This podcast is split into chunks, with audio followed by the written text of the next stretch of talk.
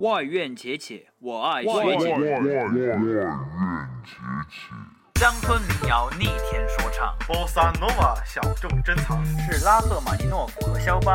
还是滚石 YouTube 和猫王？每晚推送一首精心挑选的歌曲，带你走进五彩缤纷的音乐殿堂。CBS 外院且且，我们伴你且听且行，且且且 Check it out。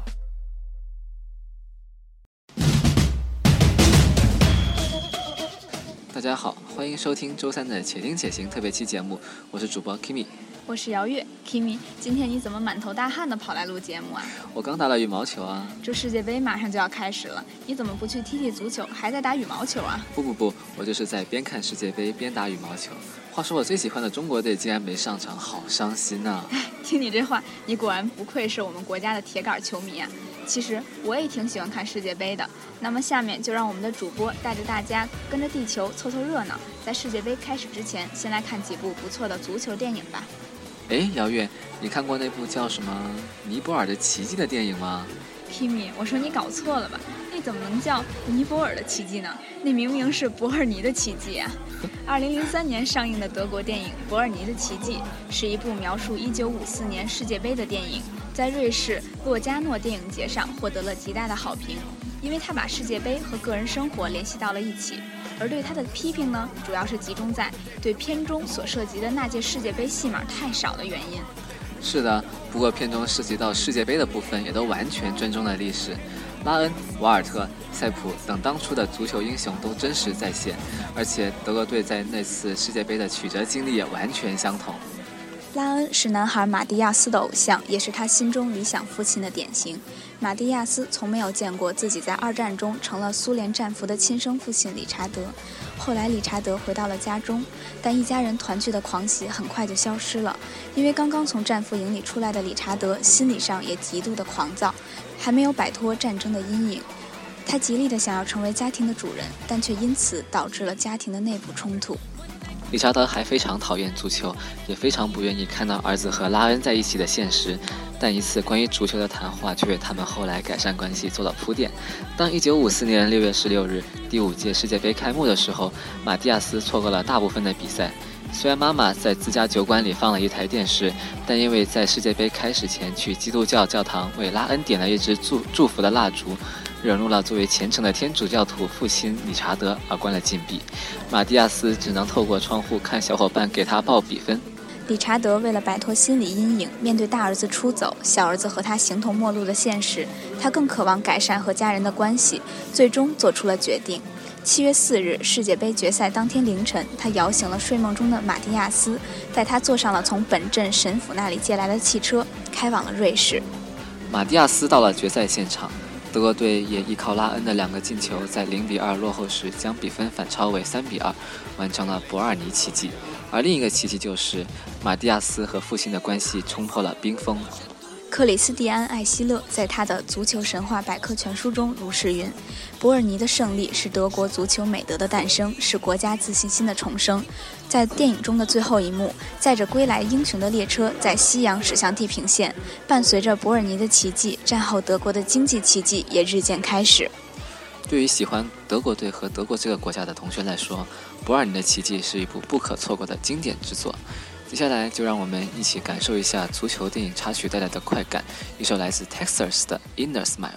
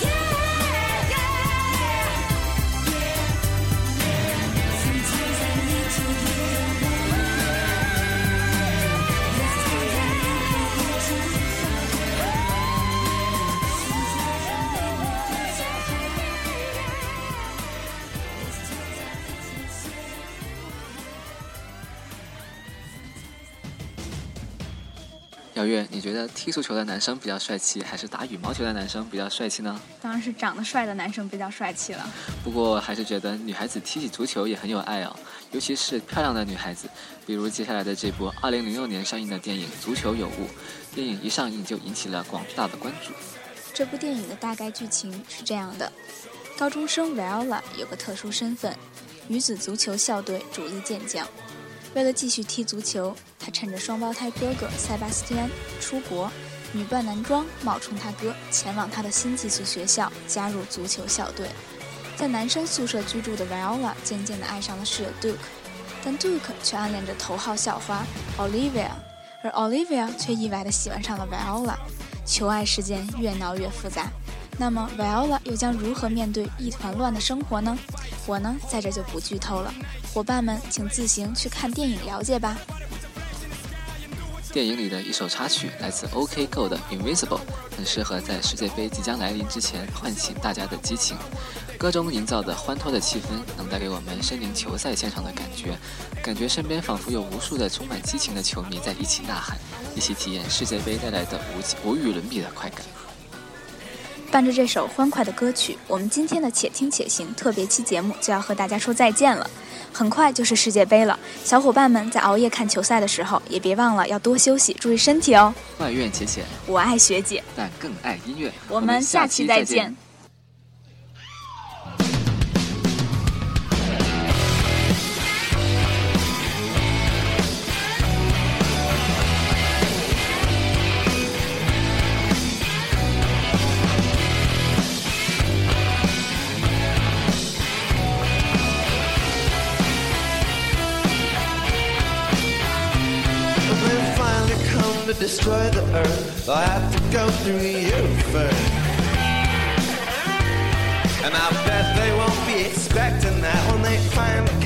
Destroy the earth, they'll have to deal with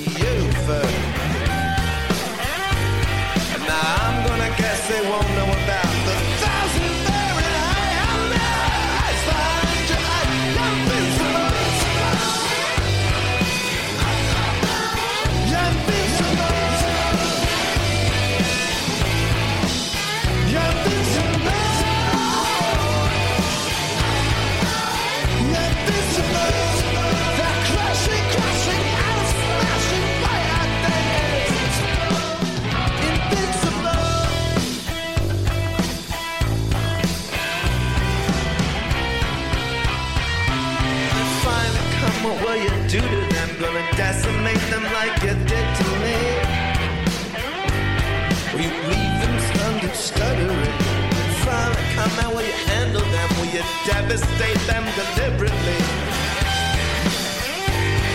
Cause I'm gonna guess they won't know about the